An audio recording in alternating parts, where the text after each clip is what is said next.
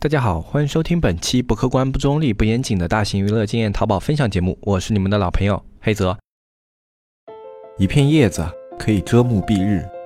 一番良言可以醍醐灌顶。我们在前方披荆斩棘，希望后来者一帆风顺，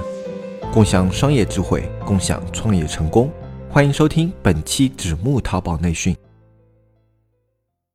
今天这一期节目呢，我们依旧延续上一期的内容，来跟大家继续去讲一下我们在双十一里面的一些收获，以及如何去备战接下来的一个双十二啊。上一期嘛，我们就简单的跟大家聊了，现在啊应该是一个准备双十二的节点了，但是啊有一些东西我们是可以从双十一中去提取一些经验，然后利用到双十二的。呃，在双十一之前你没有准备好的一些点，包括双十一的时候数据给你的一些反馈，都可以利用在双十二接下来的一个营销阶段上。那么今天。这一期内容呢，我们主要就跟大家来复盘一下双十一，同时我们去迎战一下双十二。那么首先在节目的开始呢，我们还是要把上一期的抽奖名单公布一下啊。上一期也是我们最后一期的抽奖，那么所有的抽奖评论环节，最近这段时间呢，到上一期十一月十三号那一期就结束了。那么这一期的评论就暂时不参加抽奖了。当然后面如果有一些合适的内容，包括一些合适的产品的话，我们依旧会去做这样的一些活动，大家可以密切关注一下我们的节目。那好，我们先来看一下上一期的幸运听众是哪几位。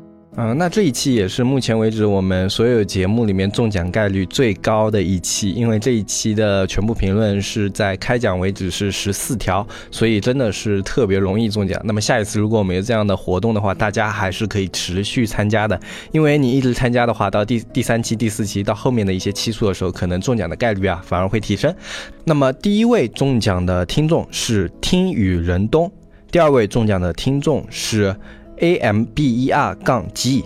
呃，第三位中奖的听众是 o d，第四位中奖的听众是听木兰，第五位中奖的听众是七七九九。那么恭喜以上五位听众获得由纸木推出的小礼品一份。那么你们中奖了以后呢，就把自己的西马的后台截图发给小安，小安的联系方式是微信纸木电商的拼音，搜索这个微信就可以了，在我们下方的详情页里面也有啊。添加小安以后，把自己的西马后台截图发给小安，然后小安核对以后呢，我们就会把礼物发送给你。好，那么接下来的时间呢，我们就进入今天的这一期节目，复盘一下双十一，迎战一下双十二。那么我们这一期节目呢，我们从大促后的几个点去跟大家聊吧，就常做的几个操作。那第一个操作呢，我们常做的是返场操作。那么返场操作的话，其实到十五号应该已经算是尾声了。就双十一的返场的话，到这个时间节点啊，已经快接近结束了。一般的返场的话会持续一周左右啊。那其实你还要做的话，还可以再做那么两三天。那么返场就不是我们今天这一期节目要去讲的一个主要内容了。然后第二个点，我们就是如何去做好一些双十一之后的一些数据维护工作。然后第三个点会去跟大家聊一下，我们从双十一里面啊可以吸取的一些经验啊，包括我们怎样去利用这些经验做一些调整方向，让双十二的数据表现可以更好。那我们还是跟往常一样，一个点一个点来聊。首先，第一个点，我们也简单的提一下，就是去做一下返场活动。那么返场活动的话，是双十一之后的一些流量的利用。这个流量呢，主要是利用了一些啊没有在双十一及时购买的那些消费人群的一个心理，或者说他们想要买的东西可能还没有那么到位。那么你需要抓的是这样的一批客户。那么所以我们有的时候往往会持续一段时间的店铺返场活动。那这样的返场活动。有的是去参加官方的，还有的可以店铺自己做。因为你在双十一期间啊，你是吸引到了很多的流量积累的。你在双十一期间的流量啊，在双十一当天，大部分时间没有全部被消化，可能有一些收藏，有一些加购，他们并没有直接转化成购买。像有的一些卖家朋友啊，他们喜欢在大促结束以后啊，马上去调整自己的直通车，比如说把引流的能力把它往下调一点啊，让这个花费马上降低，因为觉得大促已经结束了，流量的红利期结束了。其实并不是这个样子，我们可以看一下，因为大促结束以后啊，很多的卖家他们依旧会有浏览淘宝习惯，因为要去看快递的进度啊，然后可能会去看一些啊自己本身有兴趣购买，但是双十一当天比较纠结，后来没有购买的一些商品，那么他们依旧有。打开和浏览淘宝的习惯，那么这个时候淘宝它的流量热度并没有下降非常非常多，反而比平时来说是要高的。所以这个时候你去呃把投放给降低以后啊，实际上是降低了自己商品的一个曝光率。这个时候商品的曝光率啊，如果你长期开直通车的话，你会发现它比平时的一种展现和曝光是要多的。所以这个时候不要急着去把自己的一些推广，比如说直通车啊或者超级推荐啊这种东西大幅度的去下调，甚至可以微微上调一些。如果你在双十一当时的它的一个消费或者说花费还在你的承受范围之内的话，可以微微上调一些。那么还有一种就是，嗯，加购和收藏没有转化的用户，你可以针对这种用户去做一下短信以及购物车的一些营销。那么这种营销怎么去做？很简单，就是呃，你利用一些工具啊，比如说什么超级店长啊什么的，他们可以定向向这种收藏以及加购的用户去发一些短信推广，虽然大概率会被拦截和屏蔽。也不需要特别复杂，你比如说编辑一个双十一返场火热继续弥补遗憾啊，类似于这样的一些文案啊，稍微编辑一下，结合你商品的一些呃主要的卖点，那么你去勾引一下他们的一个购买欲。很大几率有可能可以让你这些收藏和加购的用户再次实现转化，那么这样的一个数据也会帮助你在接下来的双十二里面啊去取得一个更好的成绩，因为双十二这个时候啊，它给你的一个数据的一个参考阶段，从双十一其实就已经开始了。你双十一表现越好，双十二的一个位置就会越好。这个我们在上一期节目也说过，包括你双十一结束以后的这一段区间，你的转化或者说你的这种收藏。加购表现会更好的话，那么你在双十二的一个赛马前段也会取得一个很好的位置，这就是去做返场活动的一个重要性，它可以让你的数据持续火热，并且可以让你的转化率在一个区段内变得更高。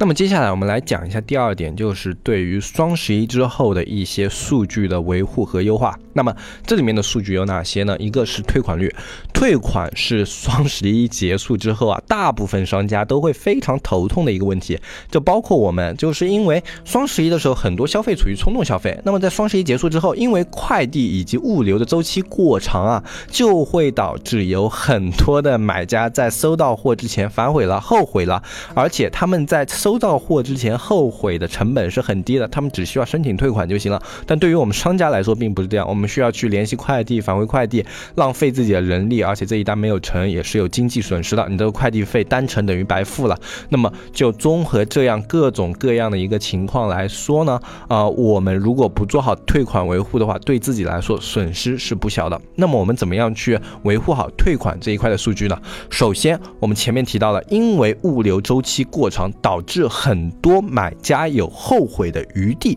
这其实是在双十一结束之后产生退款的一个非常重要的原因。因为你这个东西不必须，双十一我花了太多的钱，那我感觉你这个不必须的东西，我要不干脆就退了吧，对吧？那么其中有一个好方法就是增加你的物流效率，它可以让它被退款的概率是可以大大降低的。这一点的话，我们在有一年换过快递合作以后啊，是有了明显的感受。原本我们的快递合作是韵达，这并没有说什么韵达。不好的意思，只不过顺丰在这方面做的要比韵达更好，这一点其实大家自己在日常生活中肯定也是有体会的。顺丰它的快递的效率以及售后的处理上要比韵达更快，这也是我们为什么会推荐有的商家在双十一的时候宁可贵一点也可以去发一下顺丰的原因。因为有的时候啊，比如说你的快递迟迟没有进度，或者说你的快递进度太慢了，他们去咨询顺丰的话，顺丰客服往往会非常耐心，并且帮他这种快递有一个实时的反馈，哪怕丢件了也可以马上及时的去查明原因。但其他的快递很难做到这一点啊，像一些普通的快递，你去咨询的时候，他们经常会说啊，那你。这个快递我先帮你查一下，但双十一的时候很很忙嘛，然后他们就可能查了以后就忘记回馈给这个客户。那么客户，我等你一个小时半个小时我还可以等，对吧？那么我等的时间过长了，那我肯定就没耐没耐心了，没耐心我干脆就退款了。其实这样的情况在其他快递发生的是比较普遍的，所以用一个合作好的一个快递的话，它虽然在价格上会有上升，但是从一个整体的大盘的考虑上，它可能是一个更优的选择啊。当然这个也是要经过自己的计算的。呃，你跟顺丰能不能拿到一个较低的合作价格，也是你需要去做的一件事情。只要你的快递量到的话，这些都是可以去谈的。嗯，不过这种要看你自己了。